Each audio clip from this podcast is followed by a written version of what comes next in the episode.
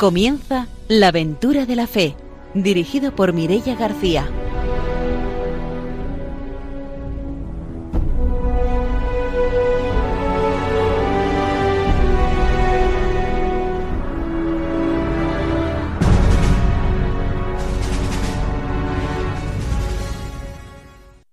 Buenas noches desde Radio María. Empezamos un nuevo programa de la aventura de la fe. Saludamos a nuestros colaboradores. Está como siempre con nosotros el padre don Arturo García. Buenas noches, bienvenido.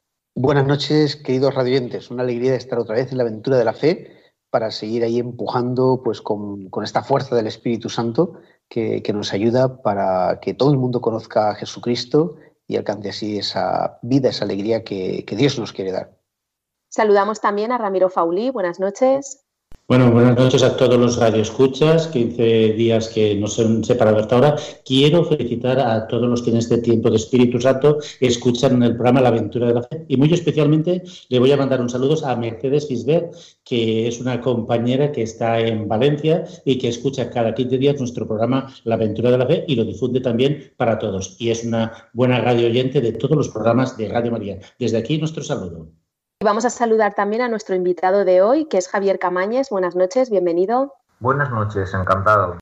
Pues será como siempre, después de la formación y de las noticias, cuando tengamos la oportunidad de escuchar el testimonio misionero de hoy. Saludamos también a nuestros técnicos, a Ramón y a Ángelo, y empezamos ya nuestro programa con la formación misionera.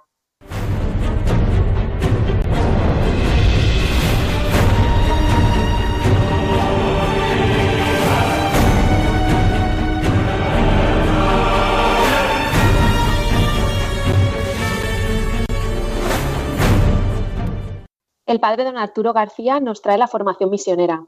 Pues continuamos con la declaración Dominus Jesús, que nos trae hoy pues un tema, la verdad es que candente, ¿no? Es decir, la verdad, muy importante para la misión, porque si no tenemos claro eh, quién es Jesucristo, pues la misión se tambalea. Y es lo que ocurre muchas veces ahora en nuestro, momento, por algunas teologías ¿no? de la salvación y de, la persona de Cristo que no son realmente eh, lo que dice la Iglesia. Por eso dice en el número 14, de la declaración Dominus Jesus, lo dice, debe ser, por lo tanto, firmemente creída como verdad de fe católica que la voluntad salvífica universal de Dios uno y trino es ofrecida y cumplida una vez para siempre el misterio de la encarnación, muerte y resurrección del Hijo de Dios. Es decir, que es una vez y para siempre, es decir, para todos, ¿no? También, teniendo en cuenta este dato de fe y meditando sobre la presencia de otras experiencias religiosas no cristianas, y sobre su significado en el plan salvífico de Dios, la teología está hoy invitada a explorar, si es posible, y en qué medida, que también figuras y elementos positivos de otras religiones pueden entrar en el plan divino de la salvación. En esta tarea de reflexión de la investigación teológica tiene ante sí un extenso campo de trabajo, bajo la guía del magisterio de la Iglesia. El Concilio Vaticano II, en efecto, afirmó que la única mediación del Redentor no excluye, sino suscita en sus criaturas una múltiple cooperación que participa de la fuente única. Se debe profundizar el contenido de esta mediación anticipada, siempre bajo la norma del principio de la única mediación de Cristo.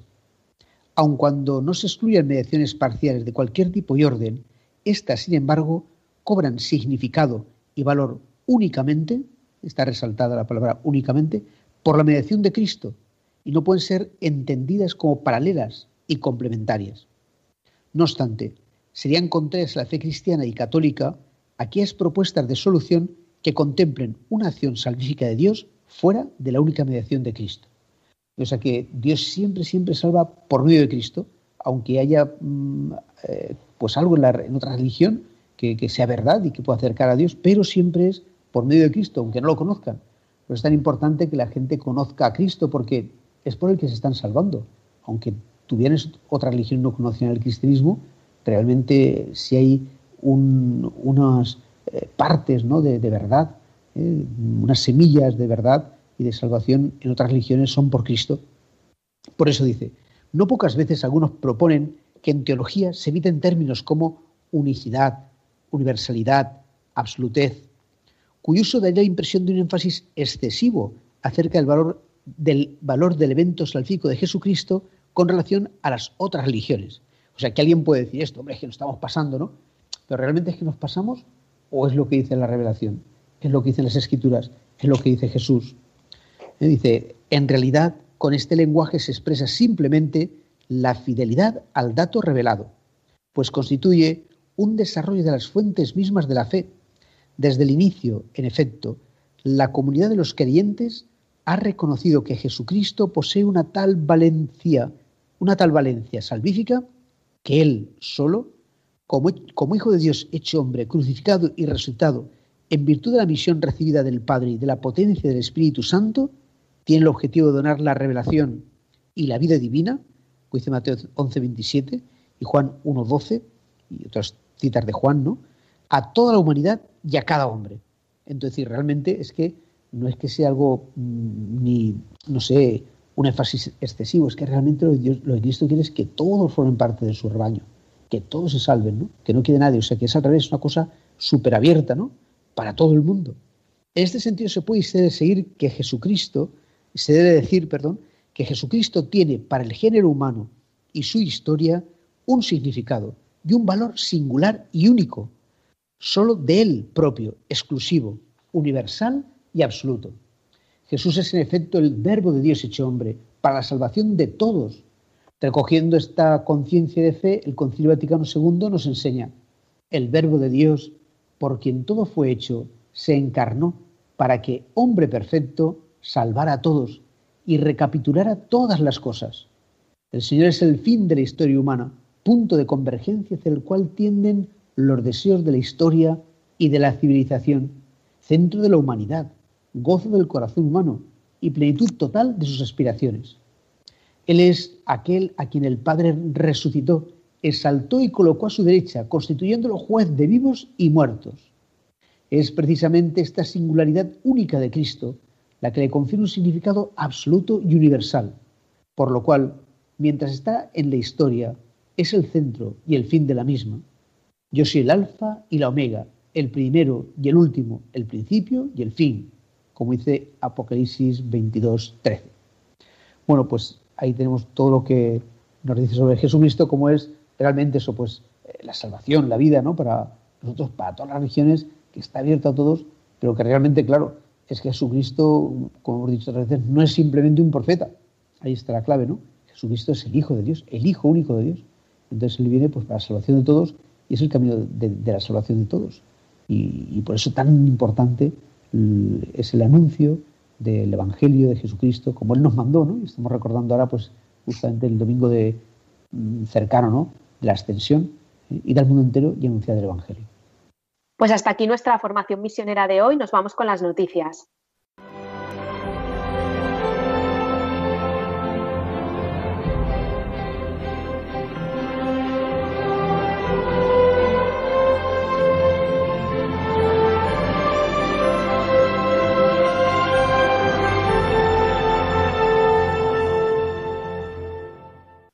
Ramiro Fauli nos trae las noticias misioneras. Bien, esta noche traigo dos noticias, eh, las dos son de África, una de Kenia, en la que el obispo de Mbu hace un llamado por las 800 familias evacuadas por la fuerza que corren peligro de contraer el COVID. Y estas familias eh, sufren el riesgo, además del COVID, de otras enfermedades como puede ser la fiebre tifoidea o el cólera, ya que no disponen de mascarillas y están hacinados en, un terreno muy eh, pequeño. No disponen de agua ni tampoco de jabón para lavarse. Hace un llamado el obispo de Mbu para que sean recolocadas estas familias, pues son unas 800 familias de 5.000 personas procedentes de varias aldeas donde los terrenos han sido, han sido desalojadas de los terrenos a la fuerza, por las fuerzas policiales, ya que pretenden utilizar estos terrenos para otros fines sin haberlos recolocado en nuevas aldeas. Así pues, el obispo hace un llamado para que sean recolocados en lugares donde no corran este riesgo de contagio y tengan derecho a tener una vivienda digna. Esta es la noticia de Kenia. Yo la he seleccionado porque aquí estamos muy preocupados en el COVID, si nos ponen una vacuna, si no nos la ponen, si alargan una hora, si alargan la otra hora, si puedo, si puedo salir, si no puedo salir, mientras que hay miles y miles de hermanos que están corriendo el riesgo y nosotros ni nos preocupamos por ello. Así que también el COVID que nos ayude y nos impulse a ser más solidarios con aquellos terrenos de misión donde no tienen siquiera una mascarilla que ponerse. Y la otra noticia pues es muy alegadora y es en Costa de Marfil la iniciativa para unir jóvenes cristianos y musulmanes a través del deporte. Así lo ha manifestado el padre Richard Caza, que es del presidente del Consejo de Estudiantes del Instituto Teológico de la Compañía de Jesús, promoviendo un maratón solidario donde se unen estudiantes tanto de aquí, de este instituto, como convocan a otros estudiantes de distintas religiones. Así pues, se realiza un maratón entre musulmanes y cristianos, propiciando encuentros de fraternidad, de tal manera que se vean como hermanos participando de una misma actividad deportiva y esto hace que se puedan unir más y que existan menos enfrentamiento entre religiones. Yo creo que el deporte, todos los que hemos estado en la misión, también ha servido como medio de evangelización y creo que también es un campo que deberíamos de explotar para anunciar también la buena noticia de Jesús. Recuerdo que también en algún momento el seminario de Moncada ha hecho también algunos torneos deportivos atrayendo a jóvenes de la zona para que vean que la vocación cristiana, la vocación al sacerdocio es una vocación de gente normal y ha sido un llamado a algunos jóvenes a interpelar sobre su fe. Por eso de aquí pues creo que un programa misionero también tenemos que buscar fórmulas para evangelizar y quizás el deporte sea una fórmula que hemos dejado de un lado para anunciar a Jesús en, en un medio donde la juventud podría estar mucho más receptiva. Y también quería un poco apuntar dos noticias que le voy a dar pase al padre Arturo. Uno es que en la diócesis de Valencia se han entregado 32 becas ¿eh? a la Virgen de los Desamparados, becas para seminaristas de países eh, en misión. Y la otra noticia que ha participado el padre Arturo del encuentro de delegados de obras misionales pontificias y delegados de misiones diocesanas. No sé si quieres apuntar algo, padre Arturo. Sí, sí, agradecemos un montón ¿no? estas becas que se han podido entregar la verdad es que luego enseguida me escribieron algún obispo que está en misión diciendo, bueno, cómo podían ellos acceder a esas becas, ¿no? en concreto de San José del Amazonas. Y, es verdad, es que, claro, a veces se encuentran vocaciones que es muy difícil y si después que no se pierdan, ¿no? Por falta de, medios. y luego también, pues, efectivamente hemos tenido tres días de jornada, aunque ha sido este año, ha podido ser online, no pude hacerlo todavía presencial, eh, desde Madrid, de las obras misiones pontificias para todos los delegados eh, de España y bueno, la verdad es que ha estado también un encuentro muy, muy interesante y nos ha ayudado mucho, aunque sea viendo no solo por la pantalla, pero en fin, ya es un encuentro. Ojalá ya el año que viene podamos hacerlo ya presencial y poder ahí pues saludarnos y todo. Bueno, y para cerrar nuestra sección de noticias, les recordamos también que en Radio María estamos en plena campaña de, donativos, así que les recordamos a todos nuestros oyentes que necesitamos de su colaboración para que Radio María pueda seguir emitiendo aquí y en tantos países del mundo a los que llega y todavía poder llegar a más. Así que les recordamos que sigue abierta durante este mes de mayo esa campaña de donativos. Y ahora sí que cerramos nuestra sección de noticias misioneras y nos vamos con la entrevista. En este año largo de pandemia y de crisis económica, social y moral, bajo las cuales hay una profunda crisis espiritual, la fe cristiana está sosteniendo a millones de personas en el mundo entero. Así lo estamos experimentando en todas las emisoras de Radio María presentes en 80 naciones, cuyos oyentes están agradeciendo más que nunca la ayuda recibida a través de sus ondas, que han dado sentido a sus sufrimientos, alentado su oración y confianza, y promovido su caridad hacia los más necesitados. Por ello, en este mes de mayo, unidos en cenáculo en torno a María, os invitamos a intensificar vuestra oración al Espíritu Santo, a hablar a muchos de esta radio y a contribuir con vuestros donativos, por pequeños que sean, a extender Radio María en España y en el mundo, especialmente en las naciones más necesitadas, a las que dedicamos nuestra maratón misionera bajo el lema testigos de esperanza. Así pondrás tu granito de arena para que todo hombre reciba el anuncio que proclamaba el Papa Francisco en la solemnidad de Pascua. El Señor nos precede siempre, en la cruz del sufrimiento y de la muerte, así como en la gloria de una vida que resurge, de una historia que cambia, de una esperanza que renace. Puedes informarte de cómo colaborar llamando al 91 822 8010 o entrando en nuestra página web radiomaria.es. Seamos con Radio María testigos de esperanza.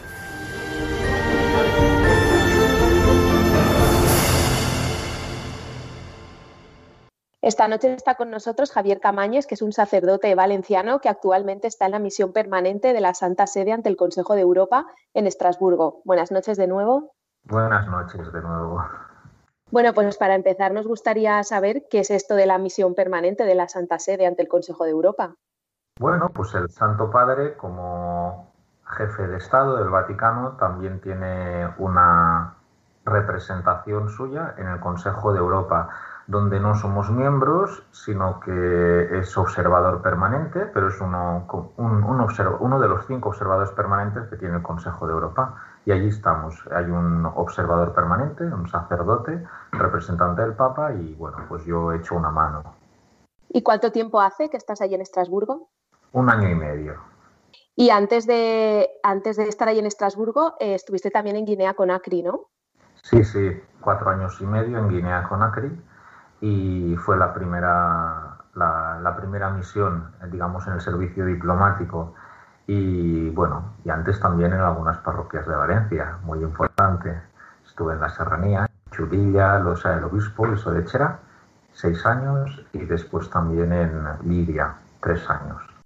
¿Y nos puedes contar cómo fue esa experiencia ahí en Guinea-Conakry? Bueno, pues la verdad es que muy enriquecedora, porque es una, una misión allí sí que es una anunciatura, es parecido a esto de Estrasburgo, pero es diferente, porque una anunciatura pues, es el representante del, Papa, o sea, el Papa tiene un representante para Guinea-Conakry, tanto para la cuestión política ante el Estado, como embajador del Vaticano en Guinea, como también eh, ante los obispos. El nuncio es el representante del Papa ante los obispos, principalmente, pero ante toda la Iglesia de, Guinea-Conakry y también desde allí para Malí. O sea que también, aunque la, sede está en Conakry, pero también se llevaba se lleva todo lo, que es relativo a la Iglesia y al Estado en Malí.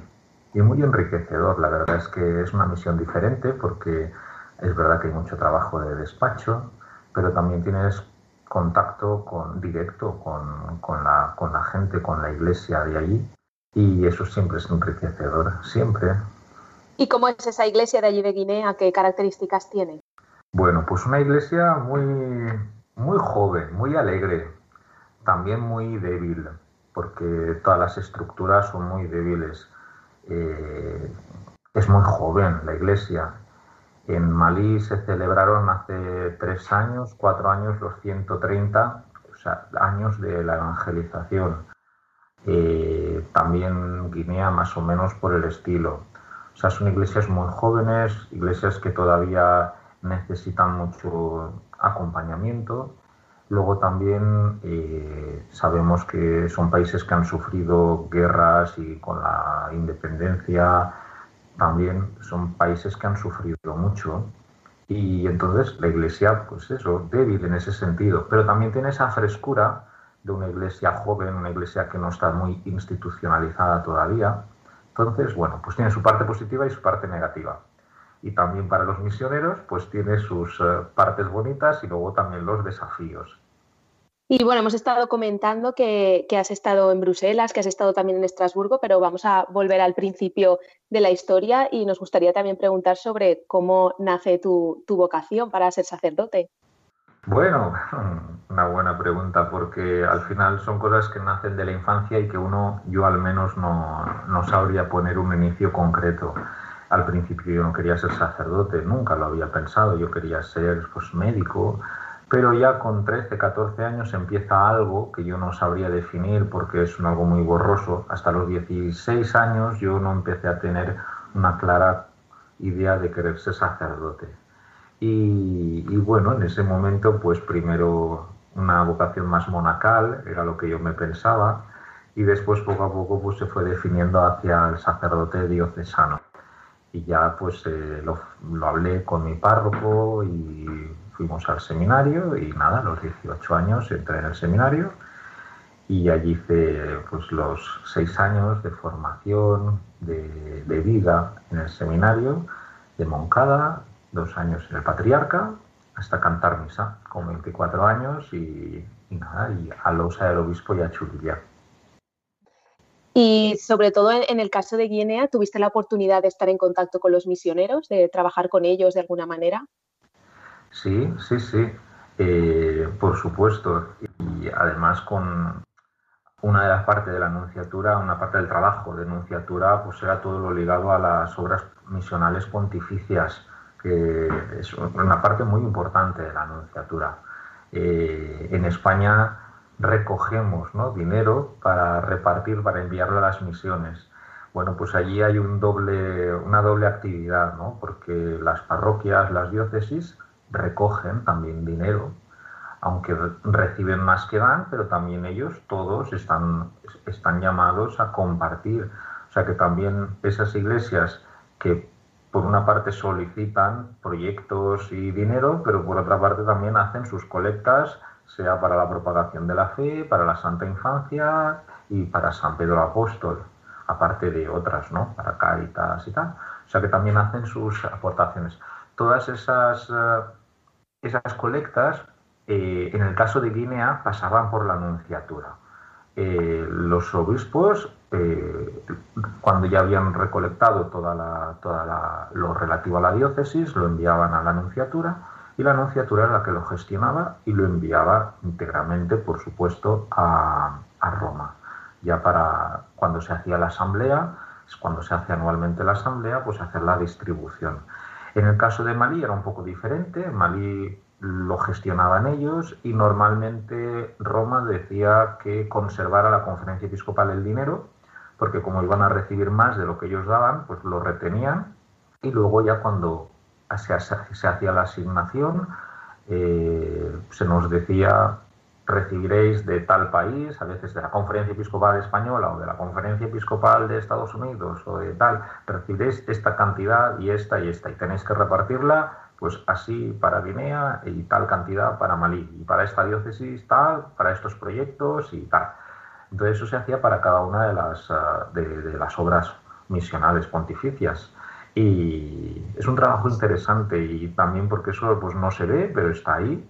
Un trabajo muy serio, muy meticuloso, muy, o sea que yo puedo dar fe por aquello que se dice a veces, ah, esto que llegará, yo puedo dar fe de que se usaba todo muy, muy bien usado.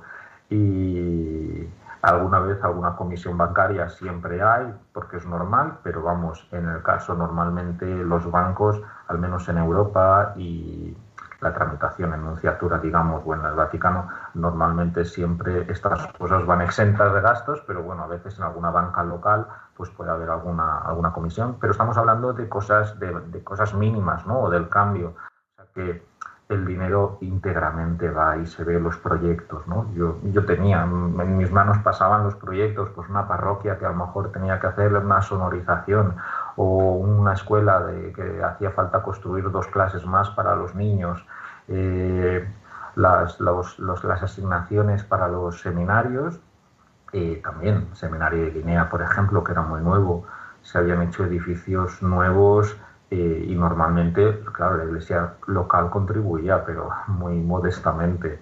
Entonces, pues era a través normalmente de San Pedro Apóstol, eh, y también otras subvenciones que, que, se, que, se, hacían los edificios. ¿no? Y luego aparte las asignaciones para los, eh, los gastos diarios de la manutención, los estudios de los seminaristas, igual que también los noviciados. Había una asignación por cabeza, por cada novicio, eh, pues para los religiosos y religiosas y bueno, pues todas esas cosas pasaban por la anunciatura, o sea que también pues era interesante y era una de las cosas que aunque es mucho trabajo de despacho, de hacer números, de meterte, ponerte cara al Excel ¿no? en, el, en el ordenador, pero son cosas muy pastorales también. Y, y, luego aparte, pues sí, también había posibilidad de poder ir a las parroquias, ver en concreto, pues no solo por los proyectos, pero veías las escuelas parroquiales, veías cómo evolucionaban las parroquias y, el seminario, que siempre era un lugar muy, muy querido por el nuncio y al que solíamos ir varias veces. Yo tuve dos nuncios allí en Guinea, uno italiano y después uno polaco, y los dos iban con mucho cariño al seminario y a las parroquias. Y ahora actualmente nos comentabas antes que estás en la misión permanente que tiene la Santa Sede ante el Consejo de Europa. No sé si nuestros oyentes de, la aventura de la fe, de aquí de Radio María, eh, sabrán exactamente qué es esto del Consejo de Europa, porque a veces eh, pues desconocemos un poco las instituciones, por si nos lo puedes explicar exactamente. Sí, nos nos pasa un poco a todos o a casi todos, ¿no? A mí mismo antes de venir aquí. Porque, bueno, pues sí, todos conocemos la Unión Europea y, bien, el Consejo de Europa es más antiguo que, la Unión Europea. Y así como la Unión Europea eh, pues tiene 28 o 27 países, ¿no? Eh, el Consejo de Europa es más amplio, porque abarca 47 países y sería más eh, con la diríamos con la Europa continental ¿no? coincidiría con la Europa continental porque abarca Rusia Turquía por, irnos a los extremos ¿no? y entonces es mucho más amplia mucho más amplia también a nivel cultural a nivel porque tiene países con una unas características muy diferentes ya de lo que diríamos una la mentalidad occidental más europea entendida en el sentido ya de la Unión Europea, ¿no? más occidental. Entonces, más, eh, más rica, sea por la cantidad de, países de, y sea también por la, por la cuestión cultural. Y entonces, bueno, pues es una, una organización internacional, 47 eh, países, aparte de tres, de, perdón, de cinco observadores, que son la Santa Sede, este año pasado hicieron 50 años que la Santa Sede tiene el estatuto de observador. Y luego también los otros observadores permanentes, bueno, pues por curiosidad. Estados Unidos, Canadá, Japón y México. Y, entonces la Santa Sede, como Estado observador, pues tiene un, un, representante que está allí, eh, un embajador, diríamos, del Vaticano, y normalmente pues es una, es una misión de observar, de estar allí, pero bueno, también en algunas reuniones hace su aportación, muchas veces normalmente pues una palabra que no es, no, no, tiene voto, ¿no?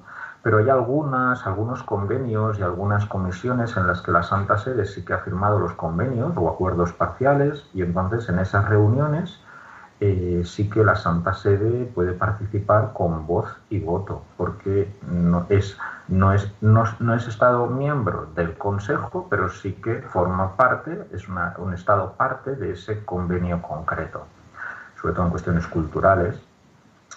Y, bueno, pues es un trabajo diferente. Aquí la cuestión pastoral no está, podríamos decir, ¿no? El contacto con las parroquias eh, es es más ocasional y ahora con el tema de la pandemia y estas cosas, pues claro, es, es mínimo. O sea que en realidad todo el trabajo, el trabajo de esta misión acaba eh, siendo únicamente para el Consejo de Europa.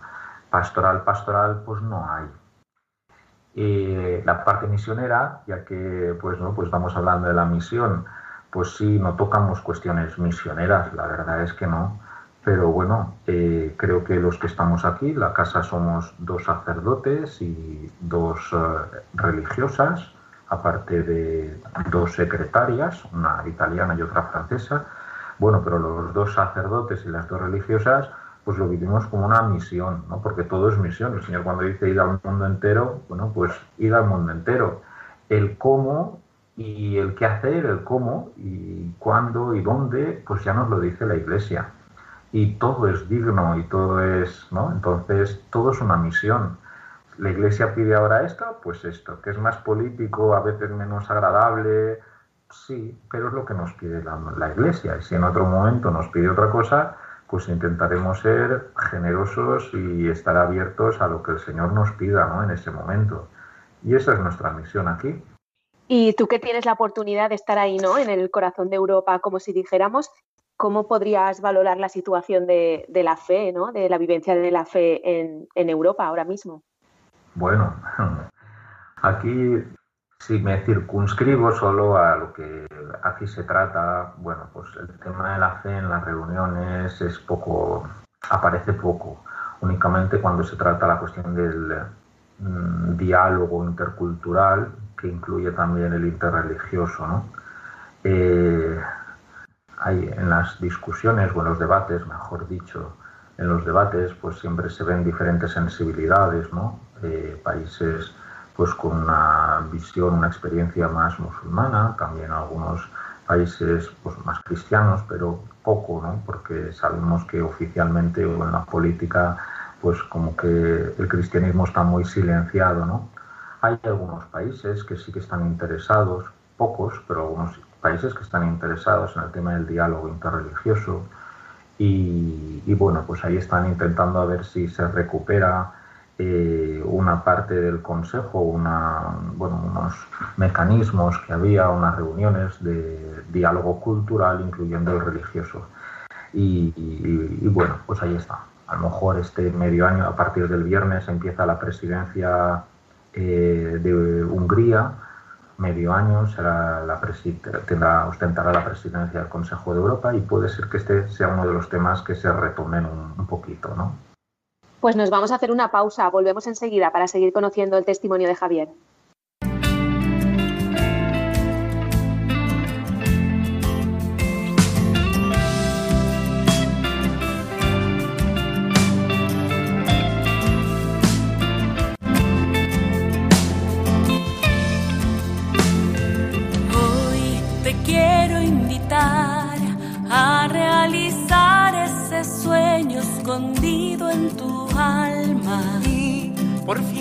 Despertar al mundo elevando un canto lleno de esperanza. Ven, no tengas miedo, no mires atrás.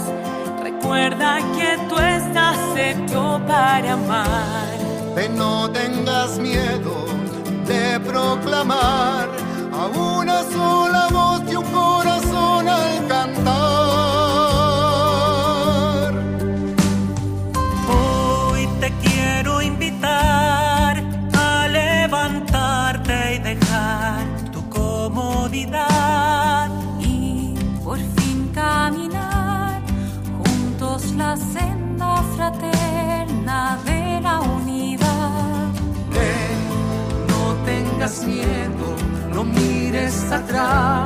Recuerda que tú estás hecho para amar. Ven, no tengas miedo proclamar a una sola voz y un corazón al cantar.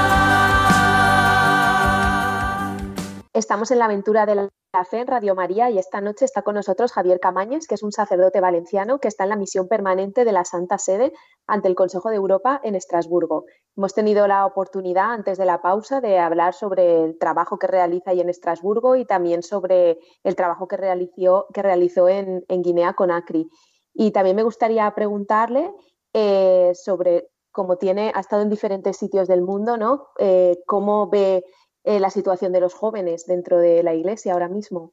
Bueno, es un desafío, ¿no? Un desafío porque los jóvenes sabemos que tienen una, una, fuerza dentro, dentro de ellos, unos deseos de, de proyección y, digamos, de creatividad que es muy fuerte, muy importante y el, desafío de la Iglesia es poder ayudarles a que ellos se sientan en su casa, que ellos puedan sentir que la Iglesia los necesita, que son Iglesia, que cuenta con ellos. Eh, ¿Cómo hacerlo? Bueno, pues eso es lo que en cada, a diferentes niveles, ¿no? en diferentes ámbitos, pues todos intentamos. Y, sobre todo pues en las parroquias y donde están los jóvenes. ¿no? Eh, yo desde aquí, en concreto ahora desde aquí, pues poco trabajo hay con los jóvenes, pero bueno, cuando, cuando he estado en, en las parroquias, pues lo mejor que nos iban las serranías siempre era el trabajo conjunto, el trabajo conjunto con otras parroquias en el arciprestazgo.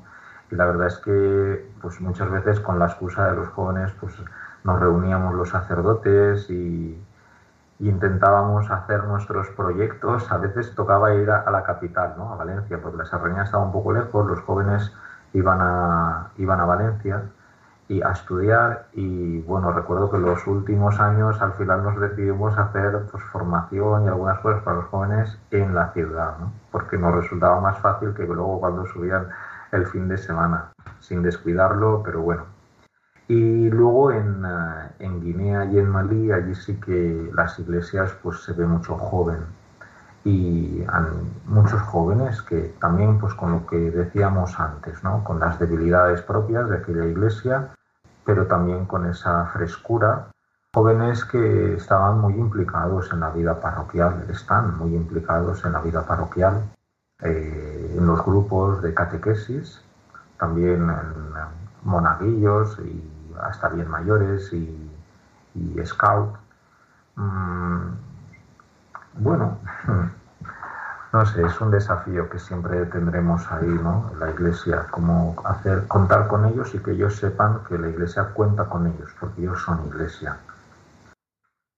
Muy bien, don Javier. Y yo quería preguntarte, porque, no sé, cuando tú estuviste esa experiencia de, en África, ¿no? En Guinea Conakry o en Mali, pues no sé cómo es ahí, tú, tú has vivido aquí y hemos estado de compañeros, pues cómo es aquí una iniciación cristiana. Bautizan un niño de pequeño, luego recibe la comunión, después se confirma, ¿no? Mm, pero eso, ¿cómo es allí? O sea, ¿cómo, cómo podemos comparar o qué diferencias hay y qué semejanzas entre iniciación cristiana aquí o en Guinea Conakry cuando tú, no sé, visitabas las parroquias o tienes ahí un contacto con ellos?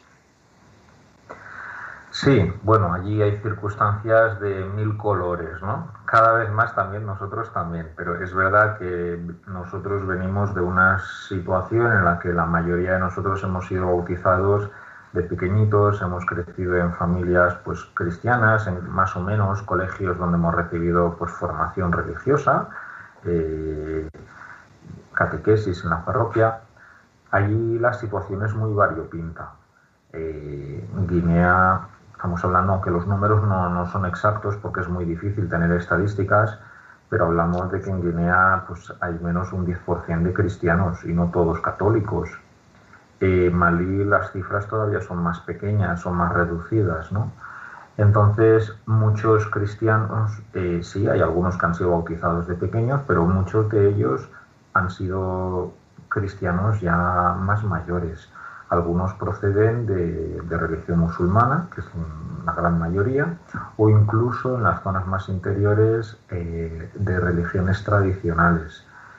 Eh, y bueno, entonces allí sí que se vive, los catequistas tienen un, papel muy importante porque sí que hay una iniciación cristiana con bautismo. Yo recuerdo todos los años en Pascua había bautismos de adultos en todas las parroquias y yo participaba en alguna, en alguna celebración, ¿no? en la vigilia pascual, donde había, donde había bautismos de adultos. Y era algo muy curioso, muy bonito, ¿no? Ver una fila, pues a lo mejor de 20 adultos, cada uno todos vestidos de blanco, y de todas las edades, a lo mejor desde los 13 años hasta, hasta bien mayores, ¿eh? bien, bien mayores. Y, y bueno, el, el papel de los catequistas. Recuerdo que en Malí, había un grupo, un centro eh, en Malí, a diferencia de Guinea, donde prácticamente casi todos hablan francés, en las parroquias y todo, está el susú, es la lengua más hablada, y bueno, pues otras malenque y guerce, hay, hay varias lenguas, pero en casi todos conocen el francés. Y sin embargo, en Malí, el francés sí, en la capital y en algunas ciudades, pero eh, hace falta más el bambará y otras lenguas, ¿no? El dogón en la zona centro-norte, eh, la zona pues, es donde están los conflictos más que es que oímos, ¿no? Eh, los problemas de terrorismo y tal. Bueno, todo esto está por, por el norte. Y el Bambará en la zona centro y sur. Entonces, hay, hay dos centros de catequistas, de formación para catequistas, muy importante y muy bonito el, del, eh, el de, de para la lengua de Bambará está muy cerquita de la capital, de Bamako, y en una ciudad que es en un pueblecito se llama Cati. Y allí cada todos los años, durante cinco o seis meses más o menos, van un grupo de catequistas eh, que, claro, cinco o seis meses, pues van con toda la familia. Normalmente los catequistas son, son hombres pero van con toda la familia, con la mujer, los niños, a veces hasta, alguna vez hasta pues la, la madre, la suegra, ¿no? Porque no se la pueden dejar, pero bueno. Entonces, van allí están cinco o seis meses conviviendo y hay un, uh, un misionero, padre africano, eh, misioneros blancos, que son los que tienen la formación y están formándoles catecismo, en, eh, en, teología de todo tipo, de sacramentos, y ellos son los que después en sus poblados, en sus zonas, van a ser los que lleven el catecumenado. Los que van, los sacerdotes irán cuando podrán celebrar la misa, los sacramentos, pero son ellos los que llevan el peso de, de la acompañar a la comunidad cristiana, de evangelizar. Y bueno, pues es un trabajo muy bonito también, ¿no? Poder ver lo que se está haciendo allí. Normalmente los catequistas hacen dos, tres años de formación, pero siempre con ese periodo de cinco o seis meses en el centro y luego vuelven al poblado y el año siguiente vuelven a ir. Y en dos, tres años pues, tienen esa formación completa. Vaya, es una formación muy buena, ¿eh? eso está muy bien. Y, además es claro, cuando hoy un niño a lo mejor de 13, 14, 15 años, un adulto, ¿no? O sea, ¿cómo él conoce la religión, cómo se entera? Eh, no sé si hay alguna forma así como más general o, alguna forma particular que, que tú hayas conocido de, enterarse y decidirse pues para ser cristiano. Sí. A ver, estoy pensando casos concretos. ¿no? Yo eh, los domingos iba a una comunidad anglófona, eh, en Conakry se habla el francés, pero había una comunidad de, cristianos anglófonos, sobre todo procedían de Sierra Leona y Nigeria, que iban, pues, estaban establecidos allí en Conakry por cuestión de negocios y tal. Se reunían los domingos, yo iba a celebrarles la misa. Y bueno, pues concretando los jóvenes, eh, había también de todo. La mayoría provenían, sí, de familias más o menos cristianas, pero también había algún joven que que, venía de, otras, de otras religiones, ¿no? En concreto recuerdo, recuerdo a un sacerdote joven que había cantado misa dos o tres años antes de que yo llegara allí y él venía del mundo musulmán. ¿Cómo conocen el cristianismo? Pues normalmente por los amigos, mm, diría, ¿no? Por los amigos. Eh, es verdad que en, Guinea hay una, proximidad de cada, cada religión, evidentemente vive su religión, pero no hay una enemistad.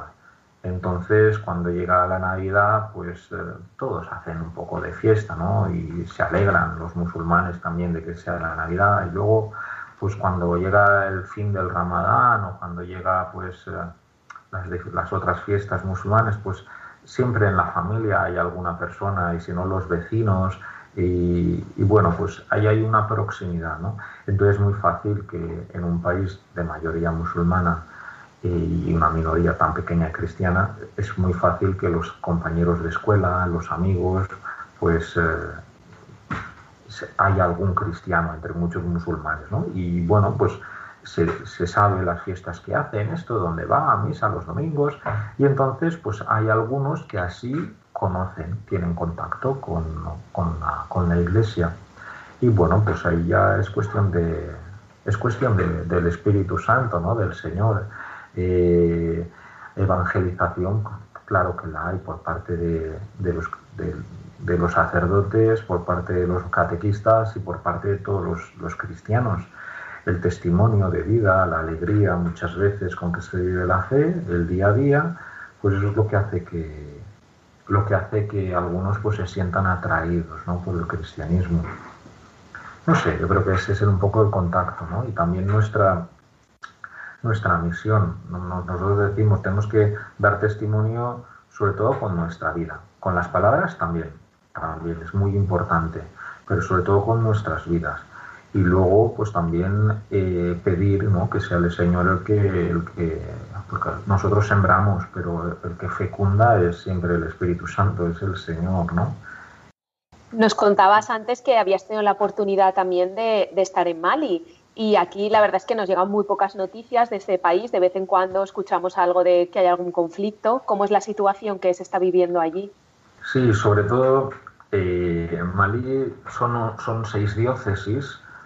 Casi todas están en la parte sur eh, del país y luego la, la diócesis de Mopti, que la capital está en el centro del país, pero luego se abre como un gran abanico, una gran zona que es la, pues, una zona desértica, una zona de, digamos del centro ¿no? de, esta franja africana donde hay muy poca población y donde aquello pues es un poco tierra casi de nadie, ¿no? incontrolada. ¿no? Ahí es donde, donde es, es difícil ¿no? establecer controles de, de todo. ¿no?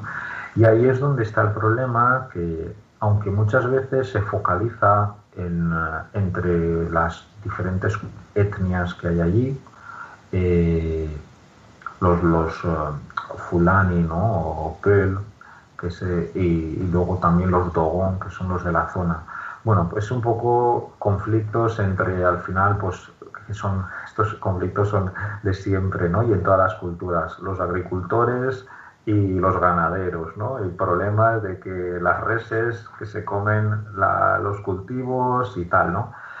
Pero en realidad, aunque eso siempre ha estado allí, las, más o menos las etnias han sabido siempre con conflictos, pero han sabido, han sabido convivir. El problema es que ahora, con todos los problemas de terrorismo y, y pues también estos grupos de, digamos, pues sí, de islamismo radical, que no tiene nada que ver con las comunidades musulmanas que se encuentran por el país, pero con estos pequeños grupos que usan el terrorismo para una ideología concreta, aprovechan de estos conflictos, digamos, normales, interétnicos, para crear mayor tensión.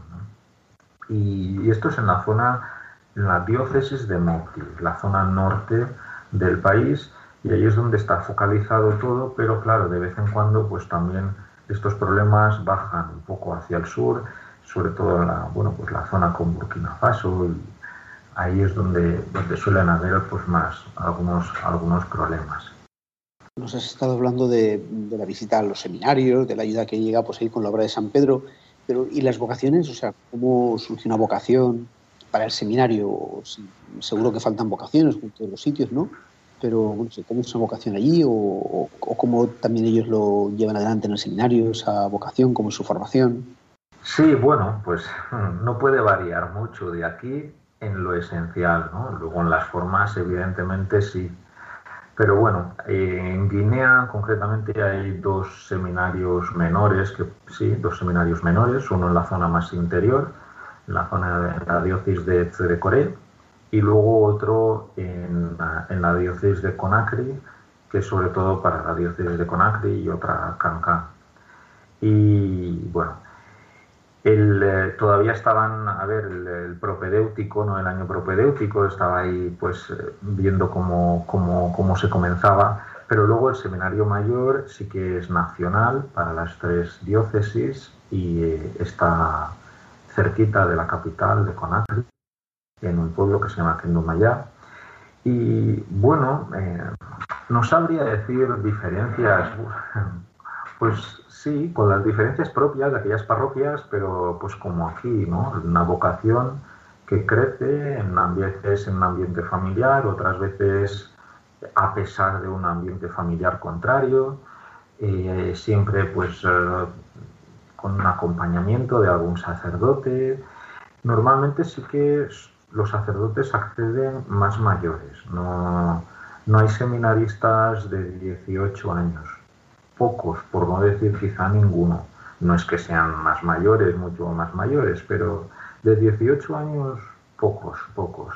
Y el desarrollo de la vocación un poco, o del acompañamiento en el seminario más o menos normal, con su rector, el equipo de formadores, director espiritual, y tienen también una, una experiencia de, sí, misionera, pastoral, depende un poco, algunos van al extranjero, pero otros pues simplemente un, año en una parroquia, haciendo un poco pues prácticas, ¿no?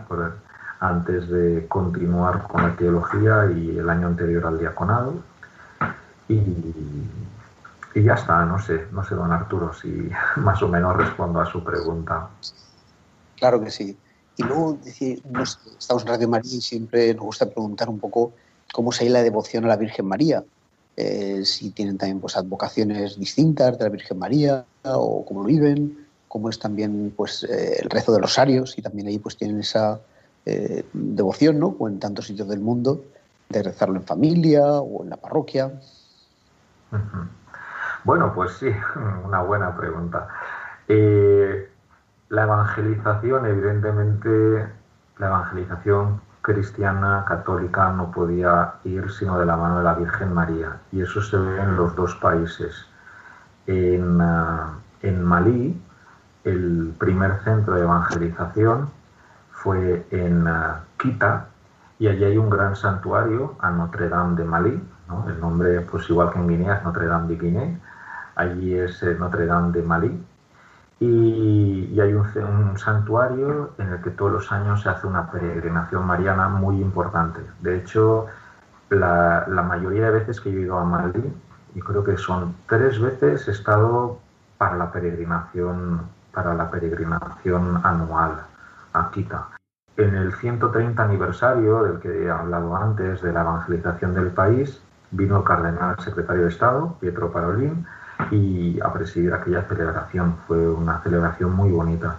Y es muy bonito porque ves gente de todo el país, claro, y con todas las dificultades, porque allí hablamos de viaje, de días, autobuses y de otros medios. No es como, pues para nosotros es muy fácil los desplazamientos, pero allí que venga allí eh, está a en la diócesis de Calles, vengan pues gente de, de San, de Sicasó, de Mopti, a Costa más cerquita, pero vamos, también está lejos. Pues es impresionante, ¿no? Pues, después son pues, tres, cuatro días de celebraciones. Eh, es muy bonito porque ver la gente con qué devoción. Eh, y luego, paralelamente, en Guinea, también está el centro, bueno, allí la parroquia es a San José, pero también en la peregrinación, que es el primer fin de semana de mayo, gira también pues, a Notre Dame de Guinea y también pues, gente de, todo el país que dan esos días y hay catequesis, son cuatro días. El primer día presidía la Eucaristía siempre el nuncio, era un signo bonito, ¿no? Porque, bueno, pues el primer día el nuncio, en representación del Papa, eh, hacía presente, ¿no? Esa catolicidad de la Iglesia, aparte de otras catequesis y que había y, otros eh, crucis, viernes, confesiones, pero el jueves era esa Eucaristía y luego los otros tres días, también, entre otras muchas actividades, pues ya presidía cada uno de los obispos de las tres diócesis del país. Y, y sí, luego en las parroquias, por supuesto, mira, una cosa muy bonita, quizá por tradición francesa, ¿no? La Virgen de Lourdes, en todas las parroquias había una gruta, a las, fuera, fuera de la iglesia, una gruta. Unas veces era una gruta preciosa, que era una reproducción, digamos, casi casi de la de Lourdes, otras veces era simplemente pues una especie de hornacina, pero todas las parroquias tenían la grot, ¿no? la, gruta de Lourdes, y allí tenían una imagen de la Virgen para poner cirios, que siempre no faltaban nunca, cirios, flores, cuadros, fotos, y, el rosario, sí, la gente reza, reza el rosario, eh, muchos, y además les gusta también llevarlos en las manos, en los bolsillos. Y sí, una gran devoción a la Virgen, como no puede ser menos, y en una, en una espiritualidad católica. Y es verdad que ellos, en esa frescura de la que también hemos hablado y en esa sencillez pero autenticidad de fe, eh, pues la devoción a la Virgen María está muy presente. recuerdo, recuerdo también haber ido a la casa de un musulmán que, le tenía mucha devoción a la Virgen. Y era musulmán, y él no dejaba de ser musulmán, pero tenía su, su cuadro y su altarcito a la Virgen. Y bueno, pues también era una, una, alegría ¿no? poder ver que hasta en esos lugares a veces la Virgen María se hacía su espacio. Pues con estas palabras sobre la Virgen llegamos al final de nuestro programa de hoy, de la aventura de la fe. Muchas gracias Javier por haber estado con nosotros esta noche. Gracias a ustedes, encantado de verdad. Despedimos también a nuestros colaboradores y les recordamos que en la aventura de la fe volvemos dentro de 15 días. Mientras tanto, nos pueden encontrar en las redes sociales, en Facebook, en Twitter y también tenemos un correo electrónico que es laventuradelafe@radiomaria.es. Buenas noches.